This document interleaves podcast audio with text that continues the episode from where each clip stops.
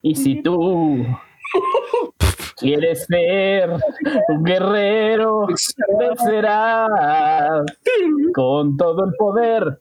Llegarás hasta el Llegarás hasta el final. Si los sueños Si se sueños el costo se te enviará. A veces me preocupa la situación en la que vivimos. Sus fantasías, los de fuerza ya. Ya veo que soy el único heterosexual en, este, en esta sala. Ah, vete a la chingada, Emilio. Senseiya, jóvenes. Jóvenes guerreros. Pero bueno. Buenas gente, ya, ¿cómo pues, ya, están? ya. Siempre lucharán.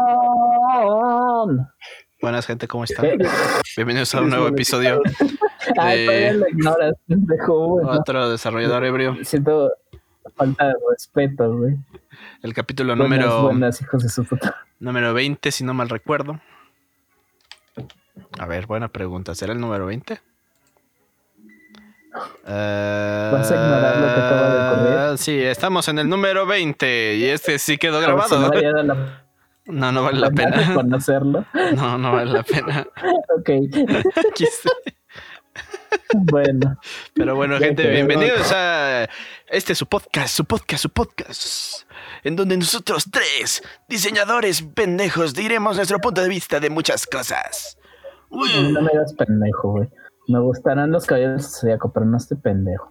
Ah, eso, eso estás contradiciendo. Dile algo, Bruno, dile algo. claro que no somos pendejos, podremos ser pervertidos, nos gustará el hentai.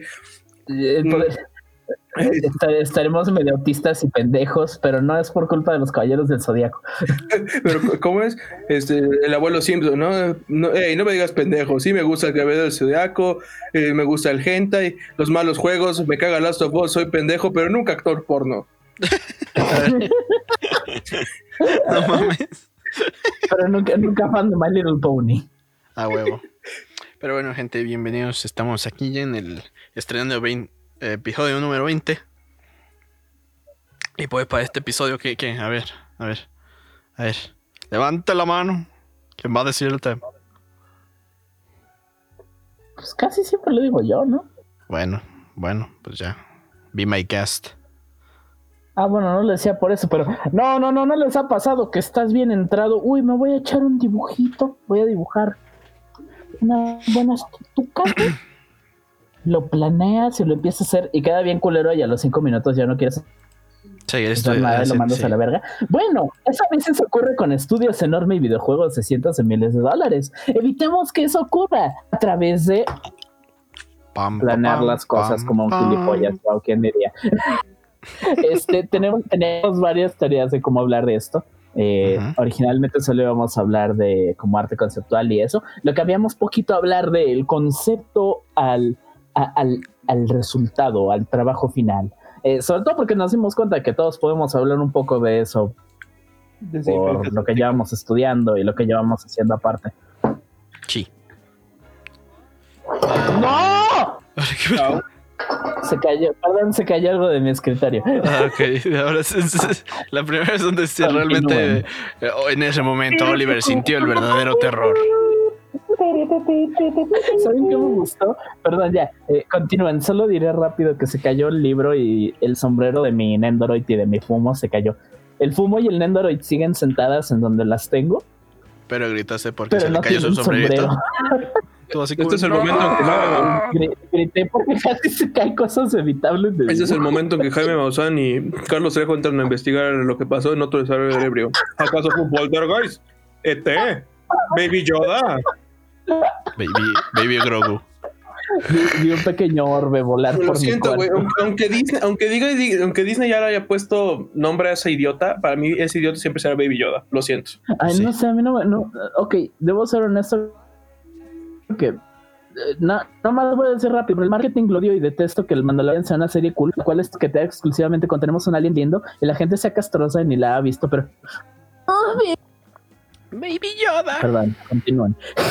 No, sí, en general, sí.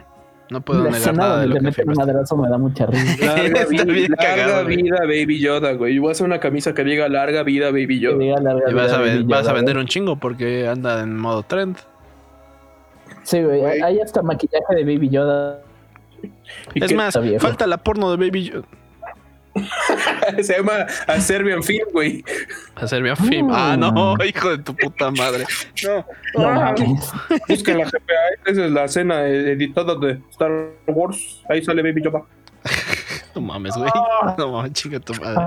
Mira, Ah. Dame, dame un segundo, Emilio, si quieres, edítalo en el video. Paleta, paleta de maquillaje de Baby Yoda, güey. A ver. Para la morra que ha visto una de las películas. Paul Mao.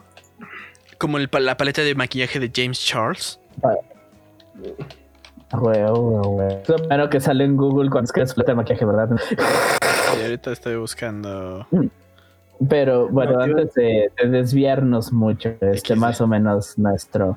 eh, Vamos a hablar un poco, supongo, más bien del, pro- del, proceso. artístico, ¿les gustaría llamarlo? Más que proceso artístico, tiene mucho de diseño. No sé, Sí. Mm, yo, yo lo podría. que, al menos dos, tres tenemos bastante experiencia al respecto. yo, yo creo que Entonces, ¿quién quiere podría empezar hacerlo. Creo que yo puedo empezar la parte más teórica.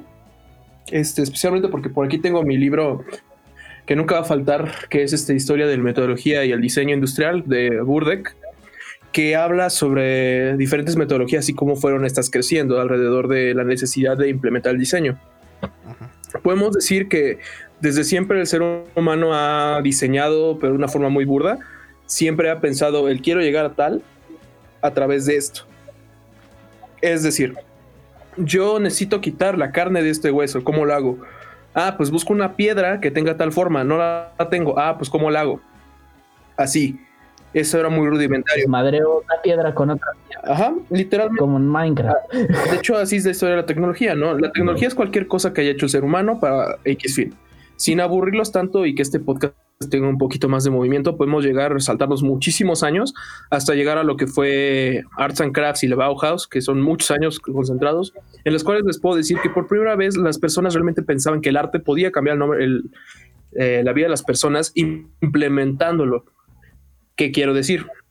En la Bauhaus realmente había una escuela por primera vez para carpinteros, escuela para constructores, escuela para pintores, para escultores.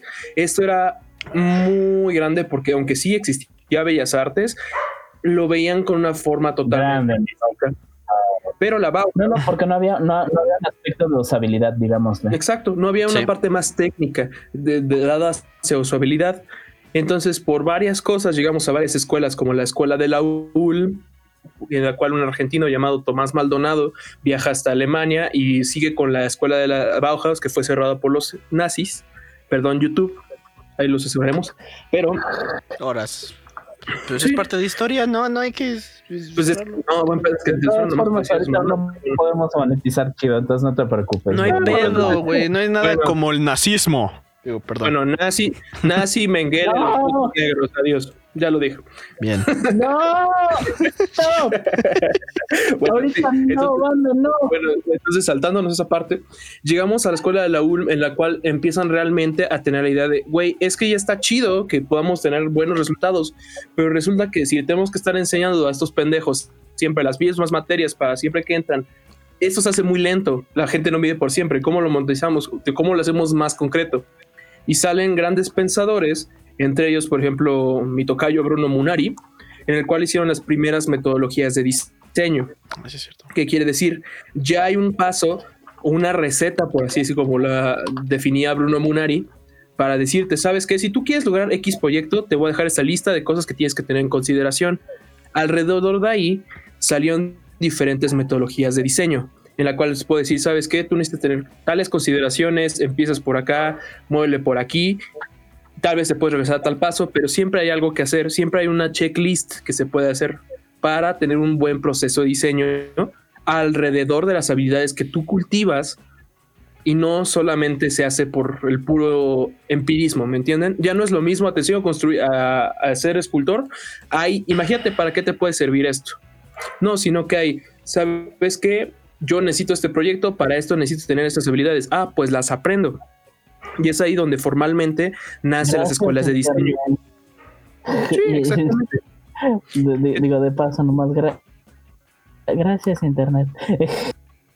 Sí. Y algo que tienen en común todas estas escuelas, todos estos mm, metodologías, es algo que les va a reventar la cabeza a todos los que seamos creativos. Al entender esto, ya estás a otro paso de ser newbie a ser un chat del diseño. Y es el concepto. El chat sí, sí, sí. Lo que te hace ser un verdadero chat del, del diseño. de- del diseño es entender lo que es el concepto. Ojo. Ese término es todo. Es- y lo podemos es, entender. este, Ujú. Perdón, no, perdón. Ya lo arreglé, perdón, está arreglando mi teclado. es que lo limpié, pero acomodé mal el space y no estaba sirviendo bien. Perdón, este, eh, estaba celebrando. bueno, y lo podemos entender como el concepto como la representación mental de un objeto, hecho, cualidad, situación, etcétera, como Google, o lo podemos entender como la, los puntos críticos de una idea. Es decir, no es lo mismo el concepto en un Ferrari que en un bocho. Porque se los digo, cuando yo te digo Oliver, Bueno, no, bochito. no, exactamente, no es que esté mal, pero aquí es una forma muy fácil de entenderlo. Por ejemplo, Oliver, si yo te digo carro, ¿qué piensas? ¿Qué es lo que debe tener un carro para ser un carro? Surutuneado. Sí, sí, sí, sí. sí. Llantas. Ruedas, Ajá, ruedas, la base. ¿Qué Ah, más? Motor.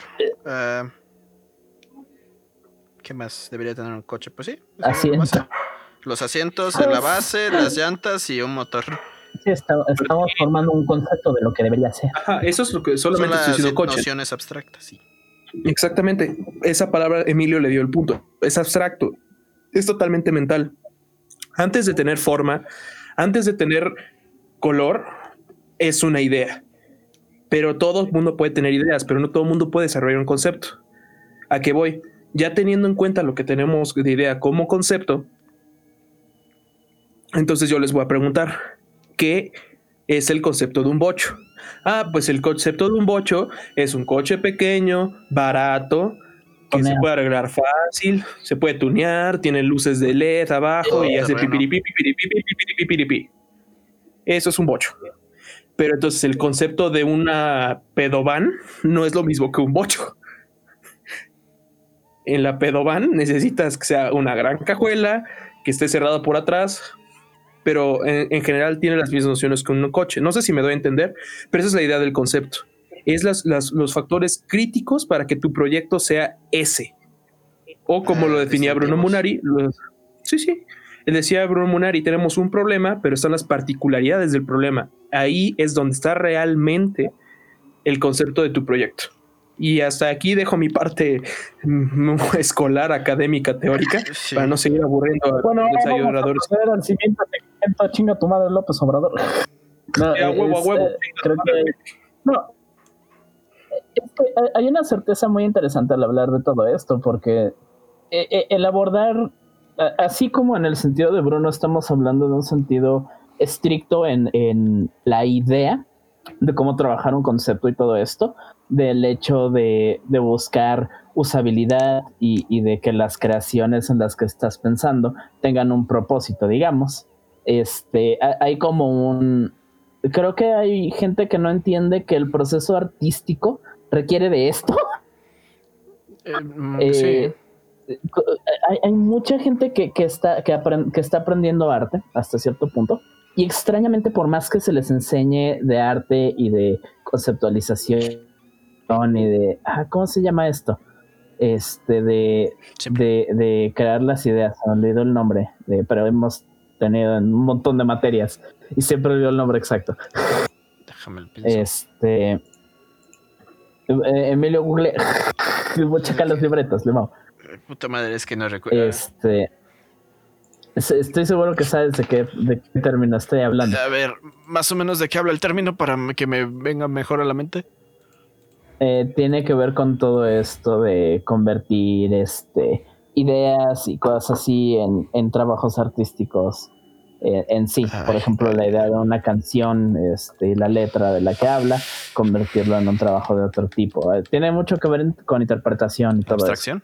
Se me olvidó el nombre. ¿Abstracción, tal vez? Es parte de la Creo que abstracción, tiene ¿no? que ver con eso. Eh, sí, sí, tiene esa abstracción. Creo que la abstracción es una parte más chica de algo grande, este, lo cual estoy olvidando el nombre. Puta. Pero porque, porque si hablas con gente que está este, aprendiendo a dibujar y todo eso bien, a la hora de crear, este, hay mucha dificultad en este ¿Composición? de quiero, no composición. Ah, sí, ya el sí se me, ya, ya sí me acuerdo, este, lo, lo incluiré. Pero ocurre mucho esto de, ah, mira, esto es lo que tengo en el cerebro, lo voy a dibujar así exacto. Y esto es así porque así. Eh, es gracioso porque en la dimensión de los fanarts, este, ahí va, ahí va este, la experiencia clásica de Oliver de como el 2010, le mamo. Pero cuando montón Clásica. de fanarts y fanfics, perdóname Dios, no quiero pensar en mis fanfics viejos. Este e- existe esta dimensión de quiero hacer esto porque sí. No, no entiendes que toda la gente que escribe y que dibuja tiene un propósito para todo lo que hace. Sobre todo en, el, en el trabajo artístico de, de arte visual, tienes que pensar en literal todo lo que estás agregando a un dibujo. Es- Y hasta es- en cierto modo es gracioso porque muchos eh, hacen una distinción entre el arte y el diseño. Pero gran parte de lo que es el no, arte no. toma bases de el diseño. arte requiere de diseño, exacto. Ajá. El, arte moderno sí requiere de un diseño. Mucha gente se la pasa acá, es que el arte tiene que ser Y pura por eso hay escuelas que simplemente dibujan con pendejadas sin sentido. O con el dibujo. Sí. Sí, sí, sí. No, pero eh, eh, es un arte porque existe una técnica. No puedes decir que la gente puede, eh, eh, digamos que estoy haciendo un cover y le cambio la mitad de la canción como la canto por mis gumaros, aunque no sé mucho de teoría musical y no sé que estoy arruinando una parte de la progresión. Este, eh, eh, el arte, a pesar de ser subjetivo, de todas formas puede ser calificado y evaluado y tiene un mérito técnico y profesional, de hecho, estás- cosa que no existe solo en lo que está en papel, existe en lo que estás ilustrando con este dibujo. Así es, de hecho, los, estás tocando un punto bastante bueno. Me acuerdo de un video de un youtuber que hablaba sobre. Ahora sí, punto G, ¿no? Que no, es buen, buen, chascarrillo para empezar El- el, el episodio. Pues de hecho, no, no pensaba en Washingo, pero eh, me estaba recordando el video de un, este, de un youtuber que comentaba sobre las interpretaciones de Freddie Mercury, mm, varios otros artistas y Kanye West. Y él te hablaba Bueno. de por qué Freddie Mercury es el que le daba a todos en su madre, especialmente a Kanye West. Y por qué los demás les faltaba algo o todo, como a Kanye West, para llegar a cantar Bohemian Rhapsody como lo es. Bueno, muchas de las canciones de Queen, especialmente las más emotivas, tienen un concepto, tienen un trasfondo. Por ejemplo, una de las que les puedo yo ver es el análisis que hace Soundtrack sobre The Show, The Show Must Go On, que habla de cómo Freddie Mercury la graba, la graba de una cuando ya sabía que estaba en las últimas de, de su vida por el SIDA, ¿no? Entonces una canción que te dice que aunque yo sé que esto está de la chingada y yo me voy a, yo ya no la cuento, el show debe continuar. Y escuchar a Freddie Mercury cantando sabiendo eso, el concepto de la canción es muy diferente a si pones a cualquier don vergas a cantarla que ni la siente, está pedo, no tiene idea. Y encima le sumas que no tiene la técnica que tenía Freddie Mercury, que no era toda, pero tenía. Tenía Es lo que le da todo. Es que es lo que le da todo el, el- el- el trasfondo. Cuando entiendes el por qué se hace. Por eso, cuando ves a los morros edgy que dicen vas a ser un demonio y le ponen. en- Este, de hecho, es lo que pasa cuando, cuando pones estas cosas de quiero ser chingón y le pones la mente de ser un chingón en personas que no tienen de concepto y luego terminan con. Con el águila del América Ah, super mamada no. y el Chivas subyugada. No, no, no, Sí. güey, güey, no, yo quiero, no, no te metas con mis águilas, papito. Sí, papi. Bueno, te encuentras al Cruz Azul, a un camote atravesado, no sé, güey. Porque camote nada más está- atravesado. Sí, güey. Es que es la verdad, porque tendrán la técnica para dibujar, tendrán incluso conocimientos de anatomía para hacerlo semi-real. Pero en el momento en que pierdan el concepto de lo que es ser chingón y ponen a pinches equipos de fútbol en un camión, realmente es cuando pierdes a todo. Y algo lo con lo que lo notas, hasta con gente relativamente, eh, no diré profesional, pero habilidosa para, para el trabajo de, de arte y eso. Hay, una verdadera cuando diseñas un personaje, cuando diseñas una toma, una pose. El hecho de posar un personaje y todo eso a la hora de hacer una ilustración es, es un proceso de diseño, el cual tiene una lógica a pesar de estar haciendo una expresión artística. Eh, algo que ocurre mucho es que he visto trabajos con un montón de trabajo anatómico muy bien hecho y cosas así. Y aún así no te pegan tanto como una obra sencilla y bien compuesta. Es, e, es algo que siento que mucha gente, reitero, que está aprendiendo. Quiero decirlo, está aprendiendo porque yo también estoy aprendiendo. Y siento que es importante ayudarnos entre todos. Muchas veces a la hora de, no solo el proceso artístico de estar sentado trabajando, el proceso artístico de estar aprendiendo requiere una lógica. Aprender a dibujar no es sentarte a dibujar, hasta que te una hora al día a lo güey o dos horas al día a lo güey. es, sentarte a dibujar y decir, estoy haciendo anatomía, estoy haciendo forma, voy a observar a los artistas que me gustan, voy a observar lo que hacen y voy a intentar imitarlo para lentamente generar mi, mi propia manera de dibujarlo. Es, es todo un desmadre el cual tiene... Oh, güey, se necesita lógica, ya ni siquiera es matemáticas, porque siento que hay gente que hasta se quejaría de que, ¿cómo que necesitas lógica para ser artista? Sí, güey. Sí. De hecho, sí. De hecho, es, es el, el, punto culmen del arte, ¿no? Es cuando tú reflejas algo de tu realidad. Entonces, si no entiendes qué es lo que quieres transmitir, es muy poco probable que lo puedas transmitir. Me acuerdo de una frase que dicen que el discurso mató al arte ¿Eso qué quiere decir? Cuando tú tienes que explicar a huevo lo que quieres transmitir en palabras y ponérselo al lado de, tu, de tu obra, realmente tu trabajo entonces no se sostiene por sí solo. Hoy hablábamos de varios casos de, de tramas, de películas, de videojuegos, en los cuales siempre tiene que haber el choro por fuera para que tú entiendas mi juego. Tú tienes que haber leído esto y tal y tal y tal para entender la Batman vs. Superman. Entonces, tu obra no se sostiene por sí sola, su concepto no está bien dado, porque un concepto bien dado es capaz de ser transmitido por dos, tres pinches líneas. Uh, o, ser incluso si en líneas solo se demuestra visualmente o cosas de ese índole. Claro. Por ejemplo, este el, el cuadro, el famoso cuadro de Emiliano Zapata Gay. Perdón, ¿no? No, bueno, este, lo que muchos entendimos fue quiero ser transgresor y putear a varios ídolos mexicanos. Mientras que un güey, el, autor decía que quería cuestionar el machismo en México y no sé qué, y no es necesariamente que sea gay. Eh, entonces, ¿por qué era necesario poner el pene erecto de un caballo? Pero honesto, a mí me da mucha risa que la primera conclusión de la gente haya sido, es gay. Y ya se, espera, espera, espera. Estás diciendo que cualquier hombre bombástico es gay, viejo. Está, afirmando que cualquier hombre femenino es, gay. Está, haciendo machitos. Ajá, literal están haciendo ah, mira, pensar así de la gente que, que un hombre macho y, y, según esto históricamente rudo e importante no podía ser femenino. Yo, yo eso es como lo comprendí. Claro que el arte es subjetivo. Pero claro. por más que la pieza haya sido inflamatoria, mucha gente, para mucha gente, mínimo tenía algo que decir y al menos mi interpretación me gusta. Estoy seguro que alguien lo interpretó mucho peor o mucho mejor que yo.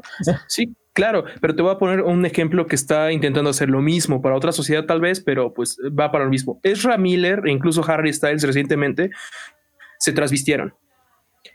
Bueno, desde el, desde el punto de vista que usaron ropa que está pensada para mujeres en un, en un inicio. Las faldas y ponerse girly eh, en, esta especie de sentido estricto de que llevamos de la moda hoy en día. ¿Por qué a ellos sí les sale y este cabrón fue un hervidero? Porque, güey, tú me estás diciendo que, que puede ser un hombre femenino y tal. No es necesariamente gay, me dices. Pero, insisto, entonces, ¿por qué hacer el pene erecto del, del caballo? ¿Por qué hacer hombres bañados de cera y emulando el semen? No me estás hablando del machismo y que nosotros somos la mente sucia, que todo queremos que sea recto y puritano y cristiano, sino que sí me estás embarrando y el personalizando de que yo me gustaría ser Emiliano Zapata y estar montado en un cabello con el pata directo y ser AMLO Porque de nuevo, no hay contexto. Y si tu contexto tiene que ser explicado con palabras, es como, es que, güey, yo te juro que mi juego es muy bueno, triple A y merece todos los puntos. ¿Por qué? Ah, porque lo escribí yo, pero tu juego está de la verga. No se, es injugable. Pero en mi contexto y en mi cabeza era buenísimo. No hables mal de Kojima, eh. Pues es- No quiero ver una película de dos horas. exactamente, güey. Es que la casa del punto. Death Stranding es quiero hacer un juego que, que, que cree puentes entre las personas en una época en la que ya no estamos conectados y crear conexiones y, uh, güey, es Uber Eats el juego. Me, me da mucha risa la idea de por- porque tomando en cuenta cómo funciona la industria moderna y todo eso, lo entiendo cuando estoy hablando de las cosas que yo escribía o dibujaba a los 15 años o a los 13 años. Este, entiendo el por qué pensé que sería buena idea hacer mi propio personaje de Fire Emblem, que era un este, nigromante todo edgy. Y que una vez, este, jugando rol, no bien, rol por Messenger, este, maté a alguien para chingarme su sangre y básicamente le arruiné la partida a alguien más por andar de edgy. Qué Este, que, que, oh, mira, yo no pensé en lo que estaba haciendo porque era un chamaco pedorro, pero el hecho de que uh, mucha gente profesional y estudios y cosas así, donde se supone que hay una larga línea de el momento en el que se te ocurre algo o se le ocurre algo a alguien y termina siendo ¿Cómo es que hay tan pinches malas ideas de repente que pasaron por todo eso? ¿Cómo es que ocurrió Anthem? ¿Cómo es que alguien en el estudio altamente enfocado en, en el proceso de, de crear juegos narrativos e inmersivos con aspectos complejos de RPG? Se les ocurrió que era buena idea hacer un juego 100% diferente a todo lo que habían hecho. ¿Y cómo es que llegó al punto donde lo empezaron a producir? Digo, creo que, creo que pasa, como dije, en todos los niveles lo de, ah, sí, estoy, estoy seguro que eh, es una, una, una gran idea dibujar al, al, al Joker, al Joker pichulesco. Dibujas al Joker pichulesco y lo publicas. Y todo el mundo decía, ¿por qué chingados dibujaste esto? ¿Por qué, güey? Sí, güey. Sí. No, De hecho, un, un- un ejemplo claro de los demás episodios y contenidos de otro desarrollador para entenderle a este contenido. el caso del cuento de Enigma y Zack Warrior que leímos alguna vez. ¿Alguna vez hace tres semanas? No, exactamente. con Isaac Warrior. No, no, no. Yo solo quiero decir que parte de su concepto podrá estar bien, pero a la hora de leer lo que él quería y cómo concibe a su personaje, vemos que no tiene muy claro el concepto y sino que los poderes que él nos decía que tenía su personaje y, y cómo era y sus debilidades, ¿de dónde las sacaste, güey? De tu cabeza, porque en la historia nunca está. Tú nunca nos hablaste de, Tú nunca nos hablaste de Enigma más allá de que el güey se hizo un sacrificio y vino por Cartman y mató a Vicky y tantas cosas que nosotros nos hicimos en la cabeza, ¿no? Pero tú nunca lo estableciste dentro de tu obra, porque dentro de muchas No, cosas. pendejo, es que tú no lo entendiste. Yo sí lo entendí. Estás pendejo. Yo sí me sé el universo cinematográfico de Isaac Warrior. Ay, sácate a la verga, No, ¿no? ¿cuál Es tuitero. No, tú no sabes, güey. Tú no sabes. Es que no sabes, Y es el mismo- Retírate. Y es el no mismo viste la película, Bruno. porque no hay película. Ah, ¿no? Pues sí, es miniserie de Netflix. Bueno, Ah, vamos, mira, vamos- vamos a comprar los derechos de Enigma y va a ser un juego con eso. Va a ser güey. que va a ser un éxito. Pues Ah, sí, mira, te puedo decir que es el mismo caso que pasa con JK Rowling. Mm. En tus libros no hay nada que te indique que Hermione es negra, que Dumbledore es turbo gay y que baila tres veces en, en tu pantuflas todas las noches. Pero tú lo dices en Twitter y por eso ya es, no, mamacita. No, espera, Ten el espera, concepto de- ¿quieres- quieres- No, no, no. Bruno, ¿has escuchado la más nueva? ¿Cuál es la que mejor, güey? No. Rowling dijo que eh, las demás- usualmente me vale madre porque a mí nunca me ha gustado Harry Potter. Entonces, me podría valer menos que resulte que Harry Potter es medio gay. Este, no, no, no. En, alguien le preguntó, oye, oye, este, ¿cómo le hacían los magos para hacer del baño antes de que hubiera excusados? Y en vez de decir, ah, pues ocupaban otro, o, sea, ocupaban, eh, iban al baño afuera o hacían otra cosa. No, a J.K. Rowling se le ocurrió decir que los magos se hacían popó en lo que estaban parados y con magia aventaban la popó a otro lado, güey. Que utilizan magia para deshacerse de sus desechos y se hacen en los pantalones. Que- ¿Eh? Es que, es que imagi- me imaginé a Dumbledore cagando en el sombrero seleccionador, güey. Porque como, es un portal.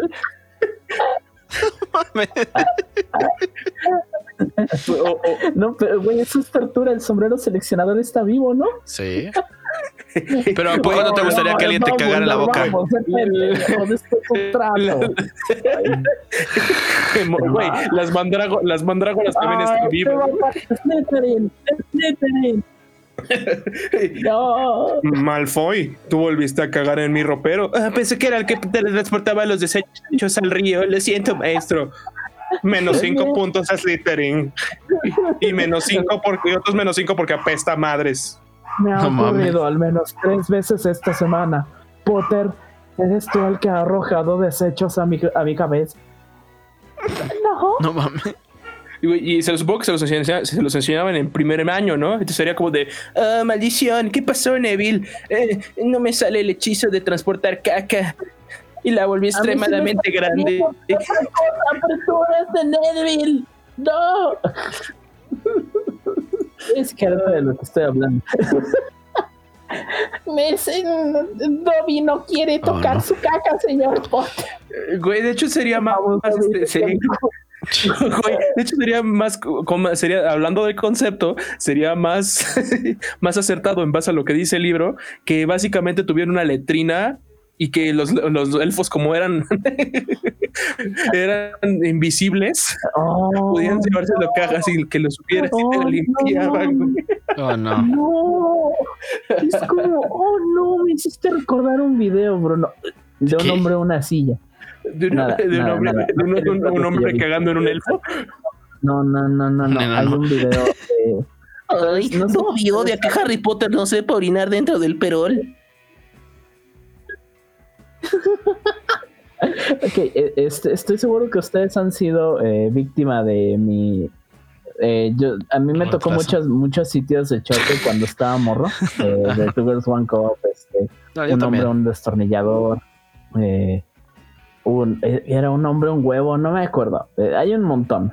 Sí. Eh, uno de los sitios, no me acuerdo si es un hombre, una silla, alguna tontería así, pero tiene que ver con japoneses y usar a alguien de baño.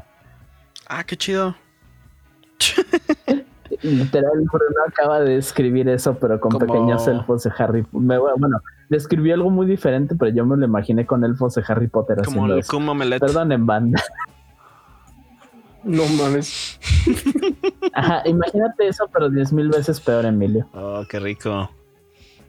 no mames. No. Pinche no, no, internet no, eso tan horrible. Este, Pero regresando sí, ya al tema.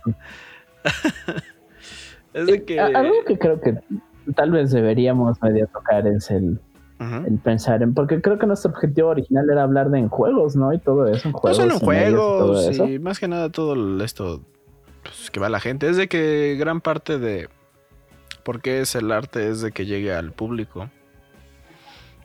Entonces Uy, no. puede ser arte digital, puede ser... eh, Ah, eh, ah, pero Goya haciendo sus, sus, sus artes que nadie debía de No, ver. no, no, lo hizo para él mismo. Eso Sí, se le llama Vent Art.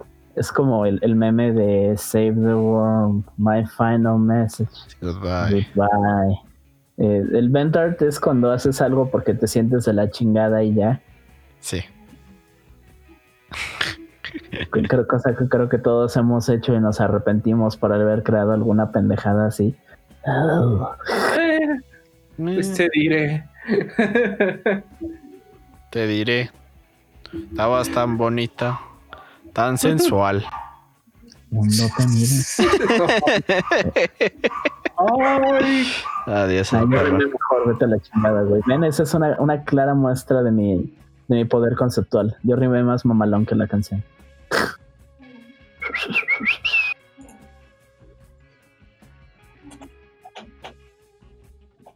Ahora, si es tu Pues sí. no mío.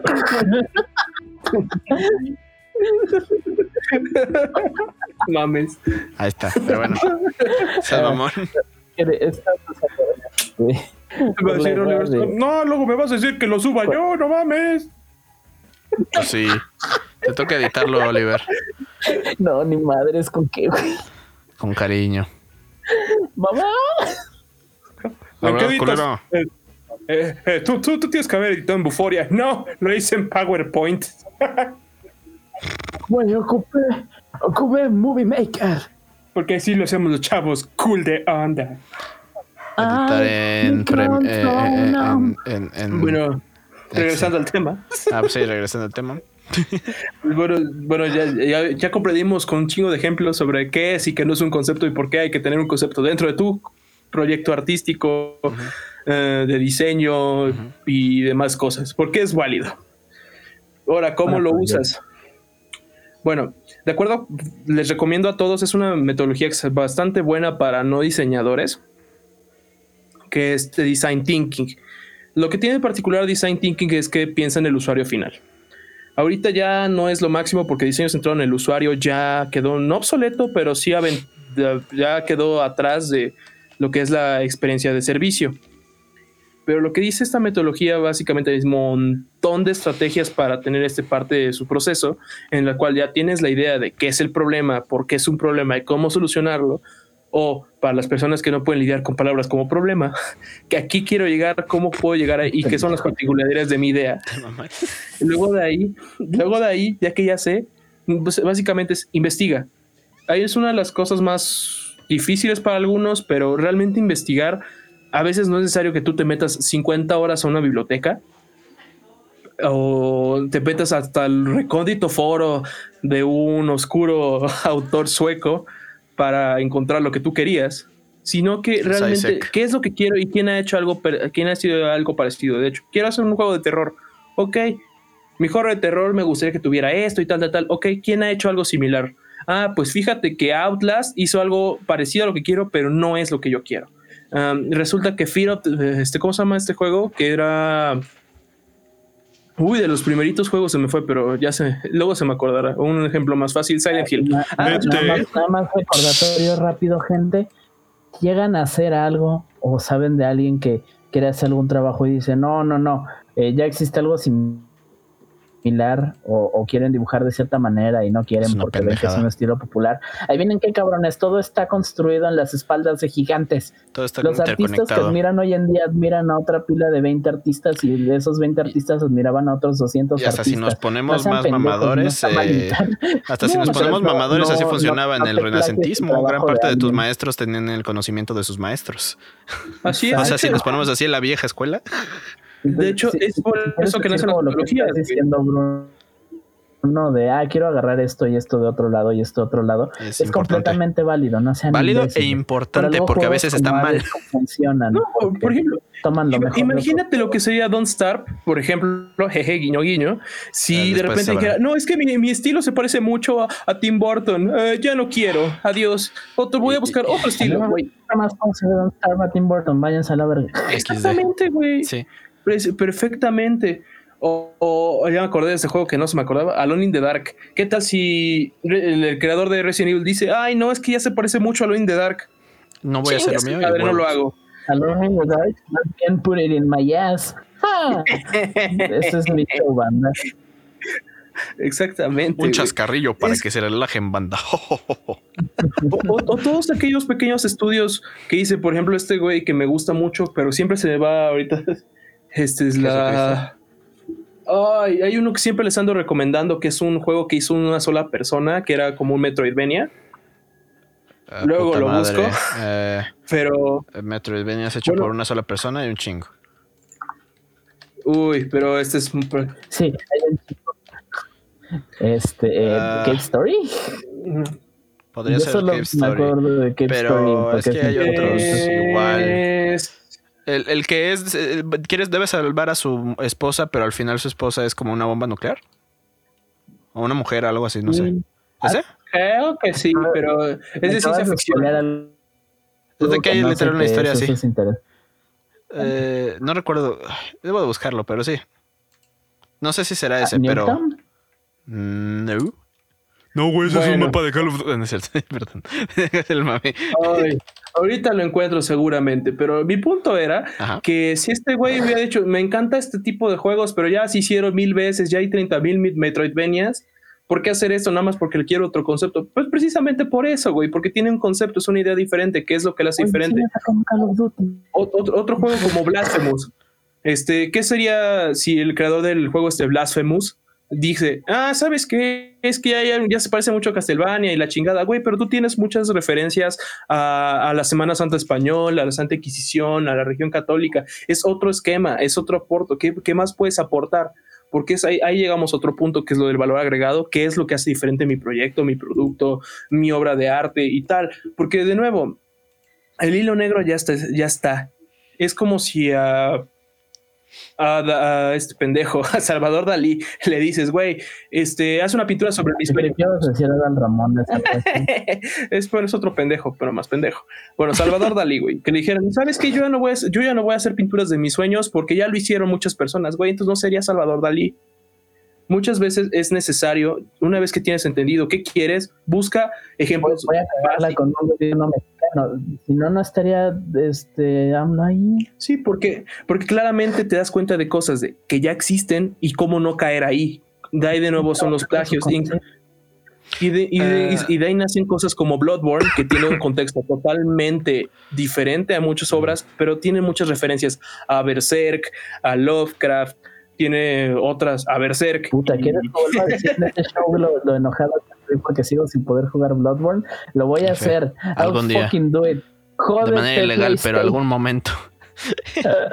bueno, y ahorita que lo que dices del valor agregado me vino a la mente, no sé dónde chingados lo vi, pero es algo de una plática que tenía Dalí. Eh, justamente está, eh, me vino a la mente. Es de una entrevista que le hicieron y es más que nada que comenta de que, ok, si digamos Dalí si un artista tonto hace una obra de arte, le van a salir tonterías. Si Dalí hace una, la misma obra de arte, le va a salir un Dalí. Que cada quien le mete su salsa, por así decirlo. Ah, el juego que decía es Action Verge. Ah, ese, ese, ese ah, que justamente te iba a preguntar, güey, el Action Verge. Así es, Action Verge. Pero pues sí, de hecho, es, es un buen ejemplo, güey. De hecho, creo que Pablo, Pablo Picasso era de uno de los que decía este tipo de cosas, güey. Que Pablo Escobar era muy buen artista. Ah, sí, sí. Uno, uno, uno tiene que aprender a, a robar como ah, artista, güey. Sí. Tú tienes que aprender a tomar elementos de otras personas. Por ejemplo, se me hizo muy pendejo, o uno de mis amigos de la infancia, que estudió una carrera similar al Emilio, me estaba platicando de cómo está su trabajo de egreso de la universidad. Y me dice, güey, lo que está de la verga es que no me dejan usar assets, no me dejan usar eh, código de otras personas, no me dejan usar este. ¿Todo desde cero? Incluso, no, incluso desde, eh, desde Engine, del Engine de Unreal, no puedo usar todos los assets y, Ay, y, no, y animaciones no. preestablecidas. Tienes que programar desde cero todo. Para Ay, qué pendeja. Sí, o sea, sí, sí, sí, así, o sea, a ese punto de que lo tiene que programar desde cero todo, saltos, físicas, eh, partículas, y es como de, güey, ¿por qué si ya hay herramientas, güey? Pues, creo que creo que la profa Lee nos comentó algo similar de que en, en, el mundo del 3D también ocurre mucho que la gente de la vieja escuela es muy de, no, no, no, ¿qué te vas a poner a esculpir? ¿Qué te vas a poner a hacer el proceso al revés? Puro modelado, puro modelado, puro modelado. Ah, Güey, sí. esculpir es 10 mil veces más simple cuando trabajas con otras cosas. Mucho esculpir y hacerlo remesh, te tardas menos en la mitad del tiempo que modelando algo. Sí, exacto. Yo, en, diseño, en diseño industrial muchas veces es, ¿sabes qué? Necesito hacer algo así pero hay una pieza que es un chile estarla haciendo, güey, úsala. Úsala y de ahí partes, de ahí le modificas. ¿Es este, de qué es eso? diseño es gráfico, de eso. Tienes que hacer un logo sobre un águila. ¿Para qué vas a hacer 50 veces un águila hasta que te quede si alguien ya hizo una y sobre esa le modificas? Y, y, es de que aquí viene el, el, chiste de esto de, entre comillas, robar. Que no es plagio. No, no, no es, ajá, y es de que es eso lo que deben de aprender, no es de que ah, vamos a agarrar algo ya existente y ah, solo le cambia el color, sino que es acá donde viene la magia, uh -huh. debes de transformar y meterle algo, algo que cambie, Incluso algo que... cuando ustedes saben que yo con lo que jodo este, nuestros dos fans principales, los que nos escuchan constante, saben quiénes son. Me las paso diciéndoles que ocupan fotorreferencia, pero hay un objetivo bueno de la fotorreferencia. Uh -huh. eh, no lo ocupan y termina quedando el trabajo pedorro porque no tiene este ni anatomía ni una pose natural porque aún no entienden 100% el cuerpo humano.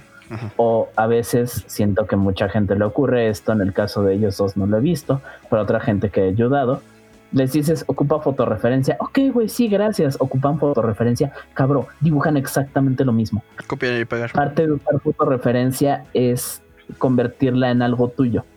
O, puedes ah, tener una pose, pero esa pose puedes transformarla. Puedes que la referencia este, debe hacer ser que el eso. personaje voltee un poco. Puedes cambiarla y Eh, crear algo nuevo a base de algo me- que- mejorar las curvas, hacer que la pose sea más extrema incluso, porque a veces el realismo Sí, es muy rígido. E- inc- incluso lo que te voy a decir desde el punto de vista de la música, ¿no? Hay 12 acordes conocidos dentro de la armonía tonal. Digo, más que acordes notas, ¿no? Tenemos 12 notas que va del do al si. Es imposible al día de hoy que quieras buscar hacer el hilo negro en la música, especialmente en la música contemporánea de este, de este lado del mundo. Ah, Pues que pero es como la gente que se pone, güey, es que ya viste cómo Lana del Rey copió cinco acordes de la canción de Creep. Ah, no todo este mames, pedo de los es la misma canción, No, es la misma güey, canción. literal. Eh, eh, Es, eh, eso, fíjate que yo antes era así, este, porque yo no entendía muchas de esas cosas de música, este, lo entendía hasta que medio estudié para cuando tocaba saxofón. Pero yo sí fui del grupo de gente, dijo, güey, eh, eh, yo detestaba a los Beatles. Con toda, Los bicles. toda mi pinche alma, porque ves que los Beatles influenciaron mucho en, en, en la, en descubrir mucho de esas progresiones, en popularizarlas Los de Beatles. esas progresiones de manera de escribir música, los bicles, los, Los los, Beatles. escarabajos. Eh, El escarabajo. este, yo, yo eso como que no lo entendía y nada más me quejaba de que no, no, no, hicieron algo bien genérico. Y así, cabrón, el hecho de que lo que ellos hicieron se haya vuelto genérico porque la gente lo imita es bueno, no malo, pinche Oliver, Sí. güey. Ya te ayudó un poquito a... Es loco. No, y es que cambia mucho, güey. Sí, al punto de, a mí me encantan los Beach Boys y los Beach Boys ocupan muchas de las mismas progresiones y cosas así. Es que, güey, vuelvo al punto, ¿no? Yo quiero hacer una canción triste. ¿Qué hago? Intento averiguar cómo se hace una canción triste. ¿Cómo lo hago? Escuchando canciones tristes. Ver qué acordes usa, qué tiempos, qué tienen en común. No quiere decir que vas a hacer la misma canción que todos ellos. Pero lo que quiere decir es que entérate a reconocer cuál es el contexto detrás de ese proyecto. ¿Qué es lo que lo hace triste? ¿De qué me habla? ¿Qué lenguaje utiliza? La estructura. ¿Por qué, por qué otra canción no la- por qué otra canción no es triste? Entonces, una vez ahí ya tienes este, este punto. Por ejemplo, ah, ahí se me hace muy mal una frase que decía este Kurt Cobain, que decía, es que yo ya no saco covers, porque los covers, si yo tocara covers, ya no sería yo. Y es como de, güey, no mames, güey. Una de tus canciones más famosas de Nirvana, ni siquiera es de Nirvana, es de. David Bowie. Exactamente. Güey, güey, todos Eh, aprendimos. Son más cagados porque a David Bowie le gustaban los jóvenes. De Sí, hecho, güey. es algo que les puedo decir a, a todos los que sean creativos. Copien. Copien al inicio, copien como desgraciados. Les gusta cómo dibujaba Akira Toriyama. Dibuja cinco veces a Gohan, dibuja mil veces a Goku. Si te gustaba tocar este rock, ah, me gusta cómo tocan los Foo Fighters, cópiale todo a Dave Grohl. Eventualmente, en algún punto, te vas a volver extremadamente bueno y vas a encontrar las cosas que a Dave Grohl te gusta cómo lo toca y no te va a gustar cómo no tocaba gusta. cosas. Vas a ver a ver cómo toca la guitarra John Lennon. Ah, pero lo de John Lennon lo puedo utilizar en esto, güey. Por eso cuando alguien, un metalero me dice, es que, güey, mi, una de mis máximas, má- máximas este, eh, influencias es John Lennon, no le crees, pero porque no, no tienes el, el concepto. Hasta que ves que John Lennon fue de los primeros músicos en usar voces raspadas, en tener esta Sí. actitud de, de rockstar y que me vale verga, y los acordes mal tocados, pero que suenen, güey, es toda una actitud. No, no, Sí, no, es que sí, sí, es muy cierto. Entonces ahí te puedo decir, ¿te gustan los juegos de, de Bethesda? Ve qué hicieron, qué es lo que hace, copia de todos los pinches madres. Sí, porque eventualmente... Es por- eso es parte de por qué los juegos independientes como industria entienden a veces también lo que funciona y lo que no, porque es justo lo que está diciendo Bruno. Es gente que al analizar el, el ¿por qué funciona el Battle Royale? Ah, por la satisfacción de ser el único ganador. Entonces terminan creando Fall Guys porque Fall Guys no tiene la noción de huevo, tiene que ser un shooter con estas cosas iniciales para funcionar.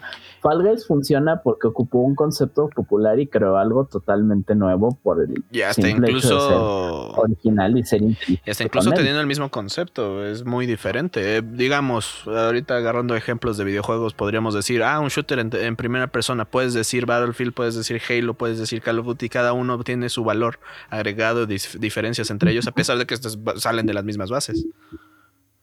Sí, sí, tomando de Tal vez con el arte sea un poco de. cuando trabajas de manera individual.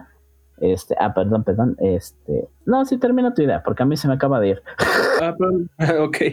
Tomando este, este, este, este ejemplo de los shooters, les vengo a dar un estudio que supo aplicar bien esto a futuro.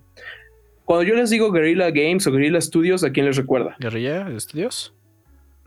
Ay, no recuerdo de, qué, han hecho eso. ¿Son los de Escape Tarkov?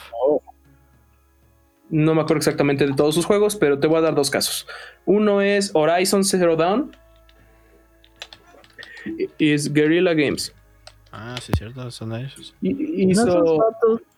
Horizon hicieron aparte. Hicieron Killzone. Sí, super edgy de shooters, precisamente, es Killzone.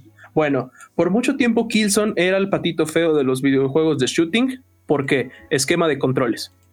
Estábamos, los que hayan jugado algún juego en esa época de, de Guerrilla Games, especialmente lo que son los primeros Killzone, recordará los esquemas de juego de shooter que no eran, perfectos, no eran perfectos creo que se empezaron a perfeccionar entre muchas comillas con GoldenEye, pero con Halo fue cuando se encontró el esquema perfecto de cómo correr, cómo hacer shooting, cómo saltar. Y el shooting de consolas se movió a un modo que ya, güey, este es el esquema. Pero Guerrilla Games, al ser, güey, yo no voy a comprar el esquema de controles porque es de la compañía este, rival de Sony entonces yo no puedo hacerlo de que Microsoft. Entonces yo voy a mantener mi esquema de controles y yo lo hago así porque este es el de Guerrilla Games. Güey, está de la verga. No es, es injugable ese esquema. Me estás pidiendo que te dispare con la A y salte con un gatillo. Sí se podrá, pero no es, no es adaptable. No, no da la misma sensación. Entonces, una vez que saltas esa, estos desmadres del yo no puedo copiar, investigas un poquito, de repente ya vienes con juegos como Zero Down. Con Horizon el esquema de control no es lo que hace tu juego. Lo que te hace tu juego es tu historia, tu parte gráfica, tus mecánicas, que no tiene que ver tanto con el control, cómo haces las acciones, sino qué haces.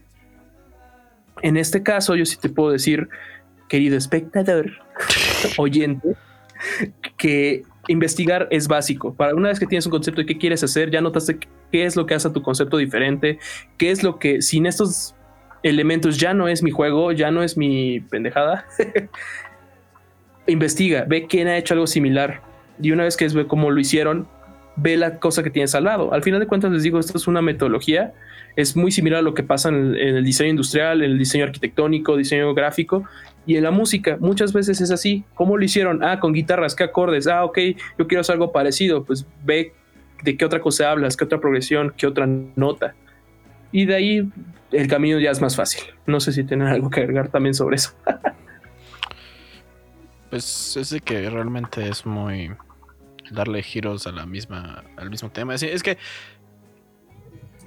hablando desde un punto de vista de diseño y yo te voy a dar mi punto de vista más que nada yo soy programador de videojuegos XD, aparte de artista 3D, pero bueno, el artista 3D es lo que estoy ahorita trabajando, ¿no? Ajá, gran parte de las bases de la programación y esto lo, digo como que me da risa porque hay muchos que que aún se lo que tú dices Bruno de que ah, vamos a hacerlo todos desde cero. Y no lo niego yo también estuve en esa posición donde dije ah, voy a hacer todo desde cero pero no es eficiente aparte. No es nada eficiente no te sirve de nada. Es mejor eh, es mejor hacer, hacerlo basado en algo que ya existe y en base a eso ya sacar la salsa. O sea un taco puedes comer tacos de cualquier lado, pero lo que lo hace diferente es cómo hacen la salsa o cómo cortan la carne o cómo hacen la carne. o de qué gato viene. O de qué gato viene, de qué perro tiene, ajá, de qué raza. Es una idea muy básica transformada. Pero al final es una algo que ya, eh, ya tiene sus bases, pero al final son las bases, no, no son lo que van a definir la obra final. Y es necesario tener bien las bases y bien cimentadas para que al final, sea producto, sea arte, sea videojuego, sea lo que sea, si tiene buenas las bases, va a ser un buen producto final. Y eso sirve tanto para arte, eso sirve tanto para el diseño de código, que yo soy diseñador de código. Eh, y, todas estas pendejaditas. Artista del código. Yo diseño rima. Yo, soy artista del código. Uy, sentado aquí. Sí, pero los desarrolladores, eh, aunque no lo ganan muchos. ya, perdón, Es que sí, ahora sí que si están interesados en esto del arte, el arte en general, váyanse a la verga. Váyanse a la verga, pues qué pendejos, primero que, nada. No, necesitamos más competencia, ábranse a la verga, busquen algo que hacer, chamacos descacerados. No, en general deben de entender gran parte de esto, de qué son las bases. Ahora sí que sus artistas favoritos no simplemente amanecieron con la habilidad, fueron practicando y mejorando en base a algo ya existente. Ahora que quiero, quiero, quiero mencionar tantito en el aspecto de algo que me parece muy importante y que siento que como artistas no, como artistas jóvenes la gente no siempre toma en cuenta es, de, digamos, a mí me gusta mucho dibujar. Yo quiero tener, si llego a trabajar en algo de arte, como artista conceptual. Yo soy muy fan de la preproducción. Este, ahora que siento que por cómo soy, el rol que me gustaría tomar como artista conceptual sería dentro de estudios independientes que específicamente buscan estilos como el mío. Eso es muy normal. Eh, una ventaja que tenemos en la industria moderna es que eh, existen básicamente dos tipos de artista para todo. Es, es, muy gracioso y quiero que si alguno de ustedes quiere ser artista visual, se piense que cuál de estos dos tipos de artista quiere ser. Uno es el artista hiperindividual y el otro es el artista de compañía. El artista de compañía sabe dibujar como todas las pinches cosas que están ahorita en trend. El estilo de Overwatch y el estilo de LOL, a, todo el pinche mundo les gustan. A mí, a, mí no me encanta, se me hace que hasta raya ya, en, ya es algo genérico de un estilo que junta cartoon americano con este anime japonés y te dejan un in-between de, ambas cosas con proporciones poquito excesivas el americano, pero más anatómicas el japonés.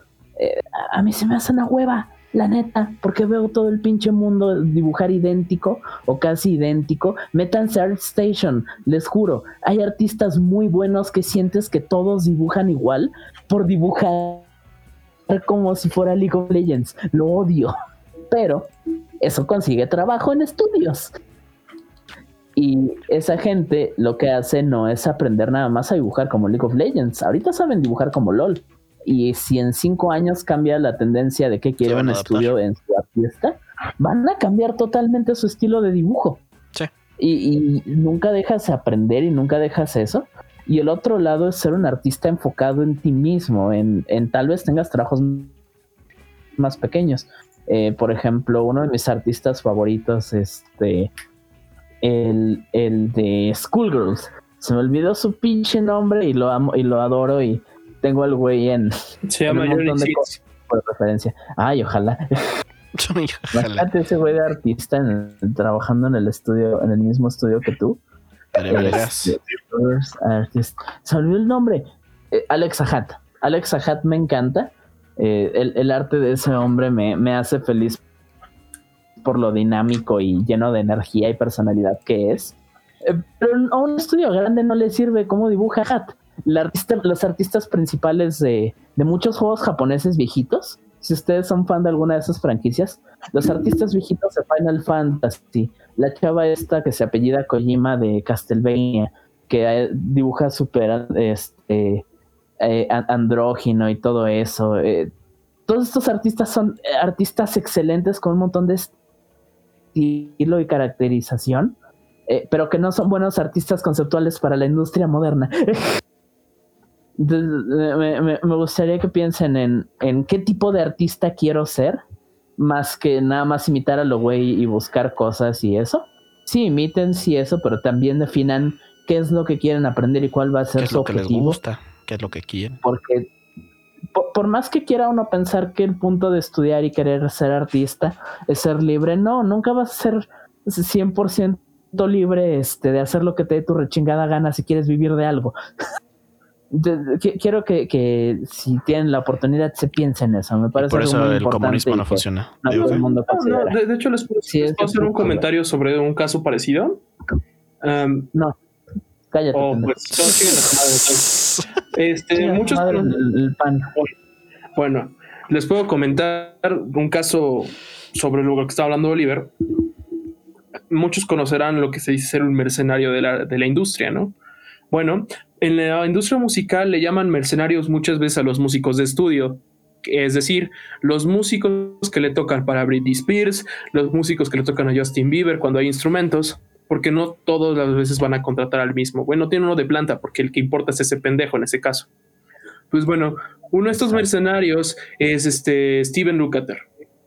O Steve Lukather, hasta ahorita es una de las personas más importantes en la industria, porque creo que tiene un récord Guinness de la persona que más ha aparecido en grabaciones alrededor del mundo. Muchos pensarán que no lo conocerán. Nadie, nadie sabe quién chingados es. Eh, Pues es que es muy raro, güey. Pero les puedo decir esto: Steve Lukather es la, la otra guitarra que no es Van Halen de Beat It, de Michael Jackson. Ha tocado con el Olivia Newton-John, con Lionel Richie, tocó con, con Chicago, Donna Summer, verga. y en su tiempo libre, record- solo les puedo decir que Steve Lukather es el guitarrista de la banda Toto. Bueno, pues Toto, todos sus músicos eran mercenarios, todos eran músicos, sí, sí, sí, Ah, no todos los músicos de Toto, sí, todos los músicos de Toto eran este músicos de sesión. Todo el mundo los contrataba porque eran excelentes en lo que hacían y se ponían a poner pop, jazz, rock.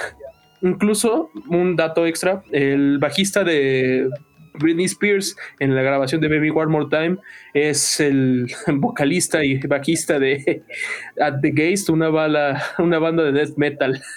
Ah, Bueno, aparte, aparte de haber tocado Lukather con Jimi Hendrix, con, con Gilmour, con Jeff Becker y Clapton y un chingo de personas, se la- en su tiempo libre se le ocurrió hacer Toto, donde estos güeyes que ya eran músicos de sesión se juntan y dicen, ¿sabes qué? Ya tenemos nuestra idea, ¿qué queremos hacer? Nos juntamos y ya sabemos somos buenos, podemos todo lo que sea, a darle forma.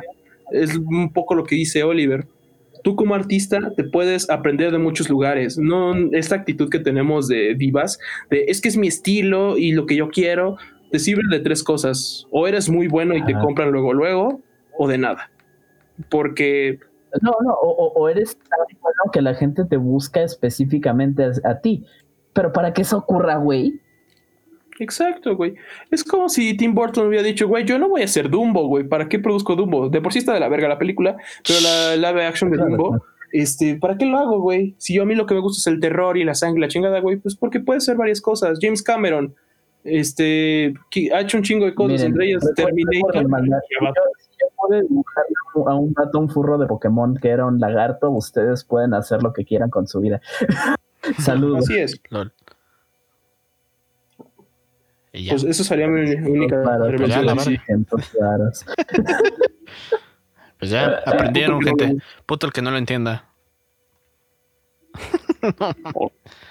Oh, qué rico. Oh. Ay, ay, me voy solito. Ay, no. No, pero, pues sí, es de que realmente. Ya comprendieron por qué es importante, chavos. Nos retiramos. Buenas noches. A la verga, a la verga, a la verga. Si no entendió, No, ya le no las. Ya, ya no tengo que decir, váyanse a la chingada, jóvenes. Oh, sí, A sí. la verga, a la jóvenes, verga, a la verga, a la jóvenes. verga. No, pues sí, algo más que, que quieran agregar. Yo no. Mm. No, yo creo que está bien. Este, si, si les interesa hablar un poco más de esto, este, ya, se saben, en los comentarios compartan su opinión, díganos por qué están hasta la madre de que les hayamos dicho cómo mejorar como artistas y que no nos van a hacer caso y van a irse a la chingada. Gracias. Recuerden, no se llama Grogu, Baby Yoda Forever. Sí. Se, se llama Moco Verde.